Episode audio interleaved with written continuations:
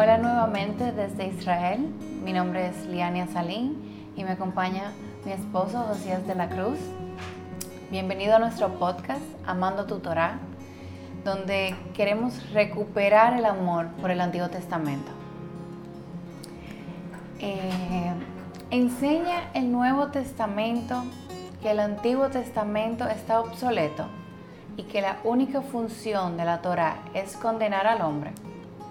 Partiremos de esta pregunta que levantamos en nuestro podcast anterior y analizaremos los cuatro textos más usados del Nuevo Testamento que afirman que el Antiguo Testamento está obsoleto o que la Torah es mala.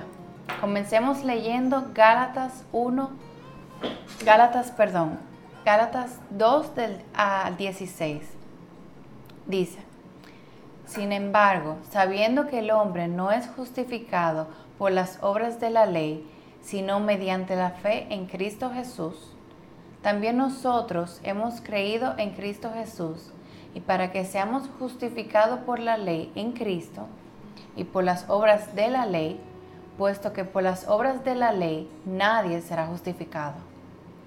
Correcto, leíste la traducción Nueva Biblia de las Américas, ¿verdad? Correcto. Ok. Ah, no. Eso es.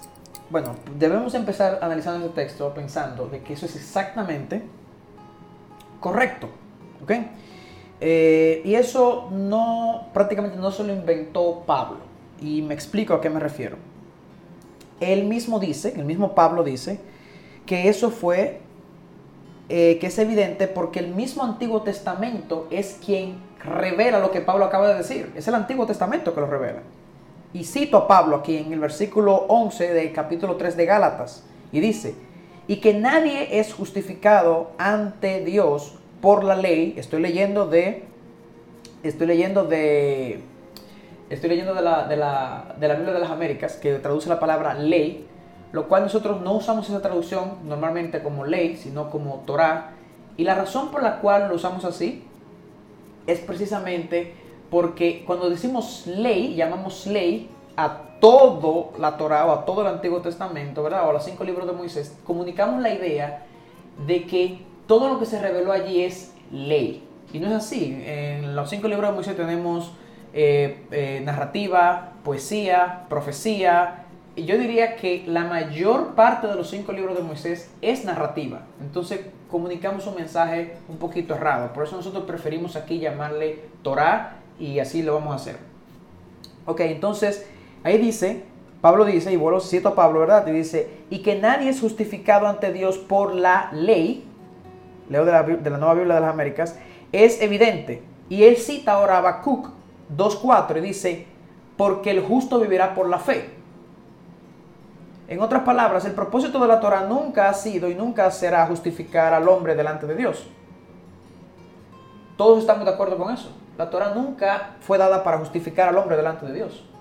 Un judaizante te pudiera decir, ¿verdad? Que, eh, que él enseña, el judaizante enseña que tú te vas a salvar por obedecer la Torah solamente. Entonces este, él te pudiera decir sí. Pero obviamente nosotros estamos de acuerdo con que nadie se va a salvar por obedecer, eh, perdón, que la Torah no fue dada para justificar al hombre delante de Dios. Eso estamos de acuerdo. Ahora bien, eso no significa que la Torah o Antiguo Testamento no sirve para más nada. Eso no significa eso. Que es exactamente como se ha interpretado este verso. Y es ahí donde viene el problema. Y así también vemos otros versos, por ejemplo, eh, Galatas 5:18, que dice, pero si son guiados por el Espíritu, no están bajo la ley. ¿Cómo entendemos entonces este versículo, Josías? Eh, bueno, si interpretamos ese verso que tú acabas de leer, Liani, eh, si interpretamos que ese verso 18, 18 del capítulo 5 enseña que todo aquel guiado por el Espíritu puede desechar la Torah porque ya ésta no tiene nada que aportarle, entonces estaríamos en un serio error. ¿Por qué? Bueno, porque tendríamos que afirmar que cuatro versículos antes, en el versículo 14, Pablo se contradice con esto que dice aquí en el versículo 18. Y cito el versículo 14. Eh, dice Pablo en el versículo 14, toda la Torah. Ok, ¿por qué digo que Pablo se contradice? Porque en este versículo 14, él dice que nosotros guardamos la Torah. O sea, el, creyente guarda, la, cumple la Torah. Entonces él dice, toda la Torah en una palabra se cumple, se hace completa, ¿verdad? En el precepto amarás a tu prójimo como a ti mismo. En otras palabras, cuando el creyente ama a su prójimo como a sí mismo, está cumpliendo la Torah, la esencia de la Torah. Entonces, si Pablo aquí de luego te dice en el versículo 14, en el versículo 18 te dice, ah, no, nosotros no tenemos ya que, la Torah no, tiene, no tenemos que hacer nada con la Torah. Entonces hay una contradicción, no, puede, no se puede estar refiriendo a eso, ¿ok? Es decir, eh, cuando él dice, no estáis haciendo las obras de la carne, eso está en el versículo 16 del, capítulo 5 de, Gálatas, ¿verdad?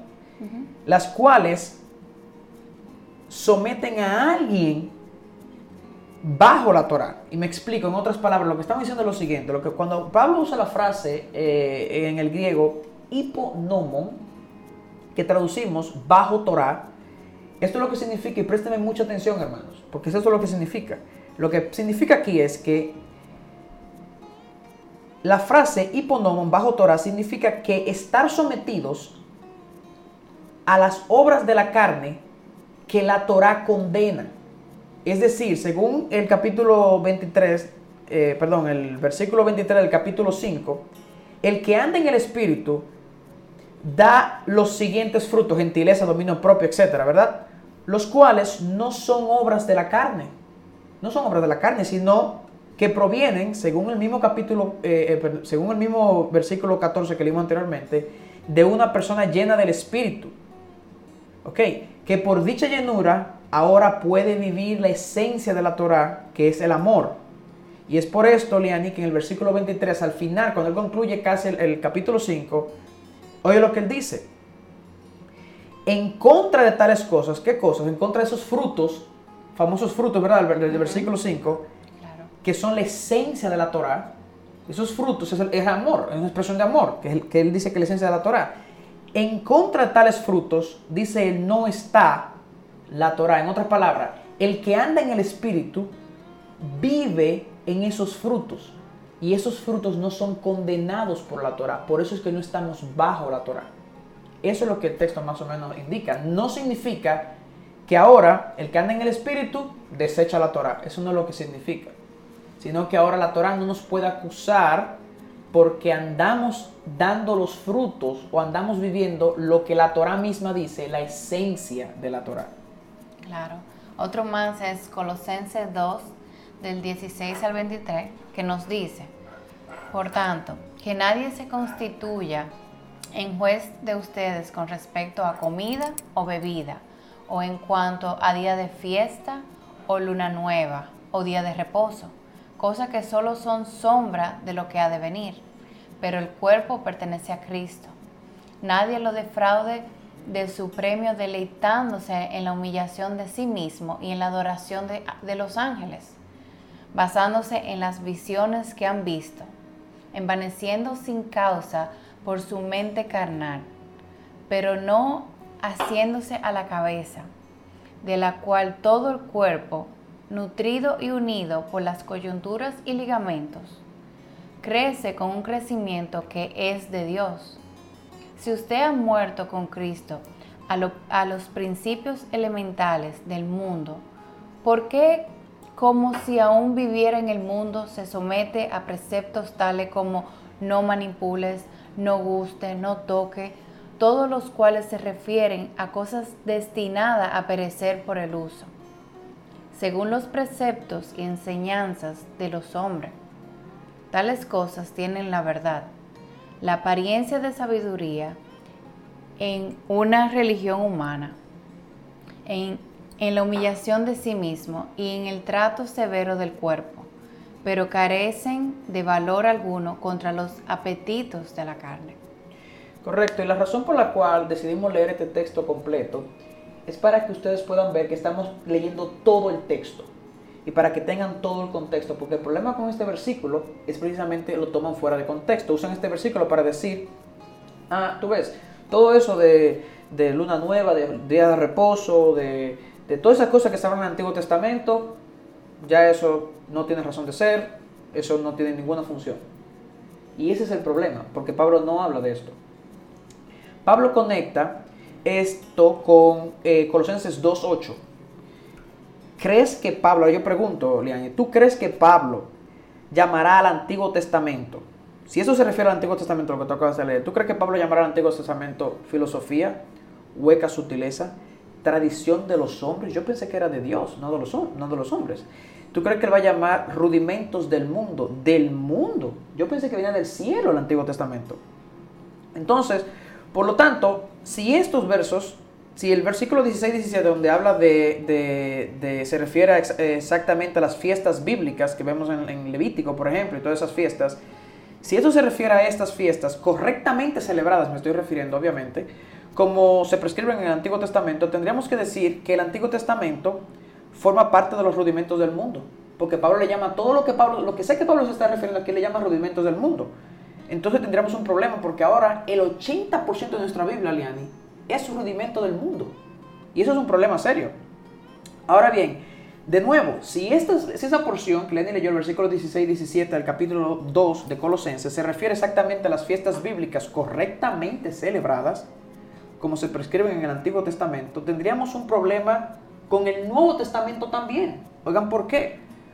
Porque Pablo en Hechos capítulo 20, versículo 16, se muestra muy ansioso por celebrar Shavuot, por celebrar Pentecostés, que es lo que traducimos como Pentecostés, que es una fiesta bíblica. Eso lo pueden ver, compararlo con Hechos capítulo 2, donde Pablo se ve circuncidando, perdón, cuando se compara con Hechos capítulo 21, Pablo aparece allí también circuncidando personas, ofreciendo sacrificios y votos todo eso viene de festividades bíblicas del Antiguo Testamento.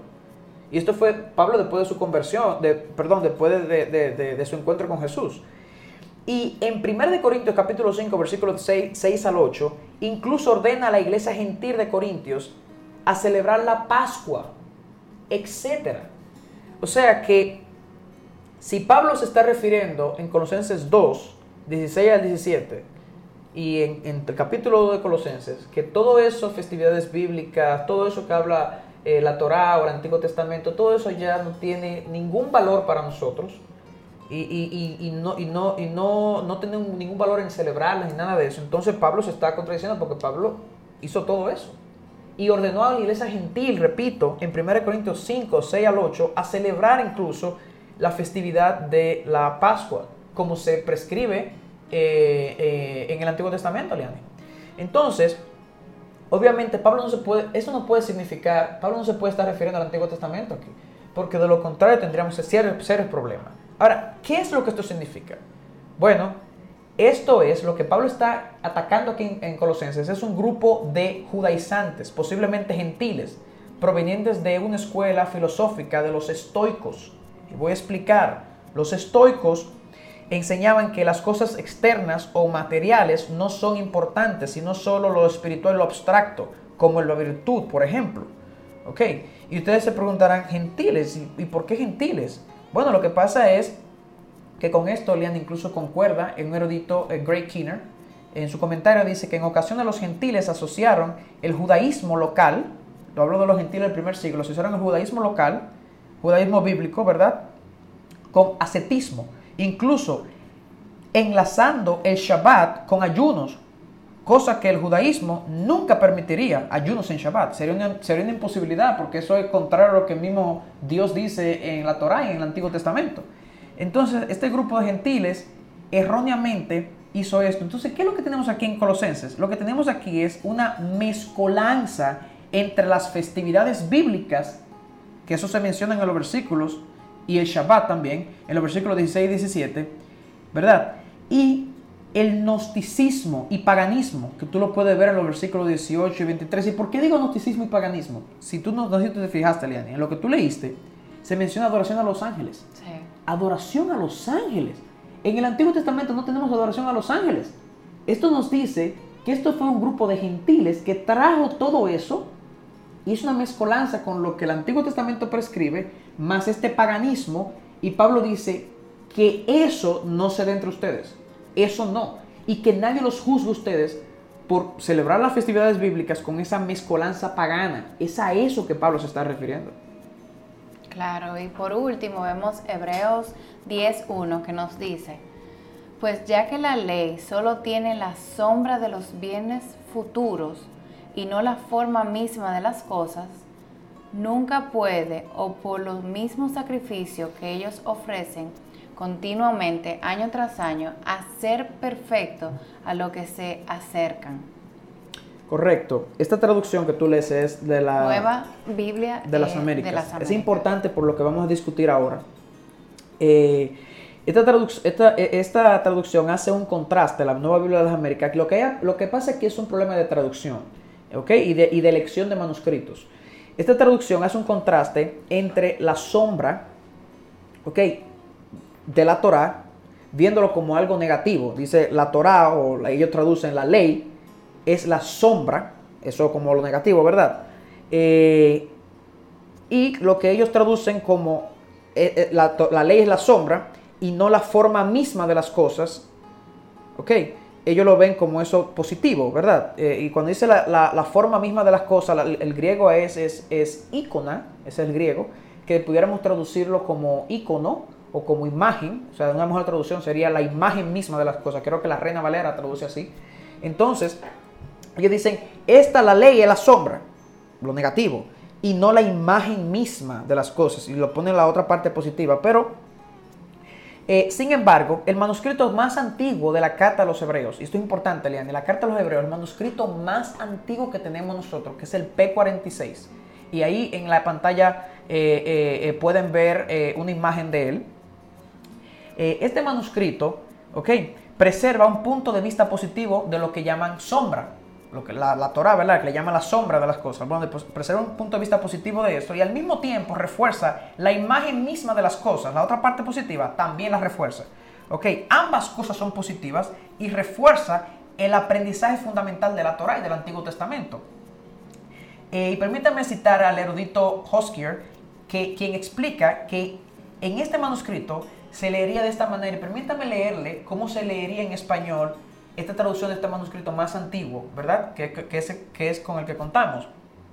Y al parecer la Nueva Biblia de las Américas usó otro manuscrito distinto a este. Este es el, este más antiguo con, el que contamos, el P46. Leería de esta manera eh, el, texto.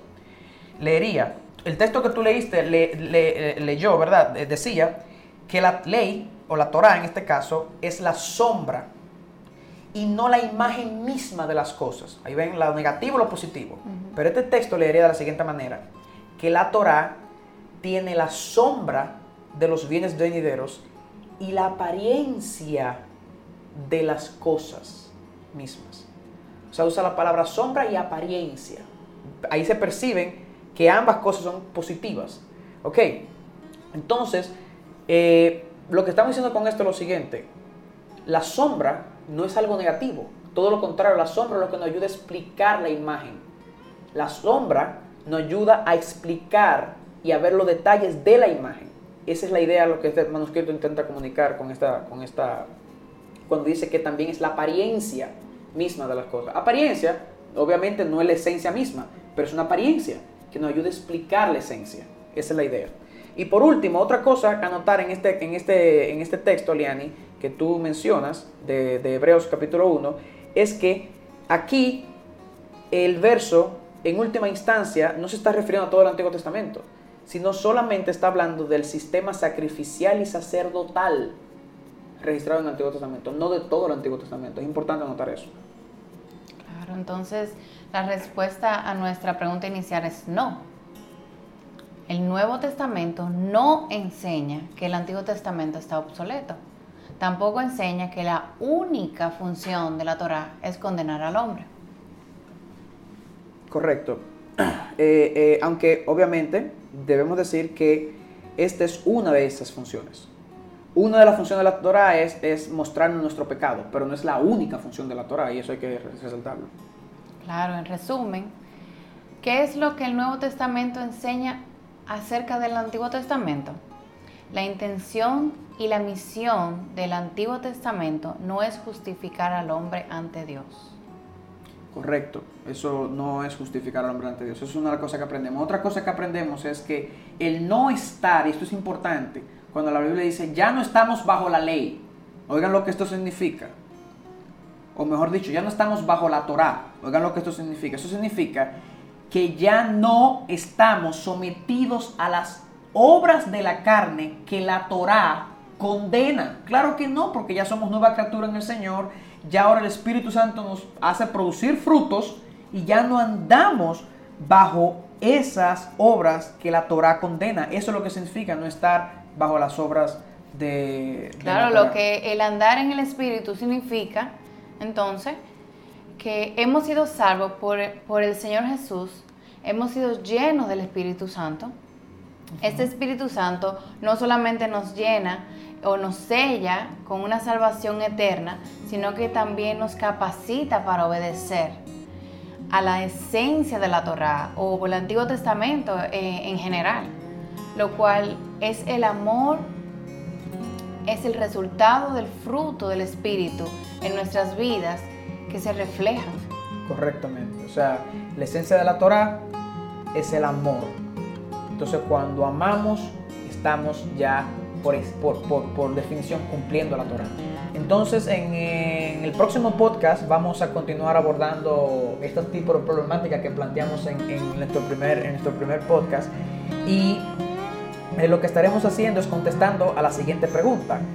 ¿Cómo ver a Jesús teológicamente en toda su belleza en el Antiguo Testamento? Vamos a ver cómo teológicamente, esas postulaciones teológicas que a veces no nos ayudan a ver a Jesús correctamente en el, Antiguo Testamento, cómo podemos verlo en toda su belleza en el Antiguo Testamento. Así que te esperamos y eso fue todo en este podcast. Gracias. Shalom.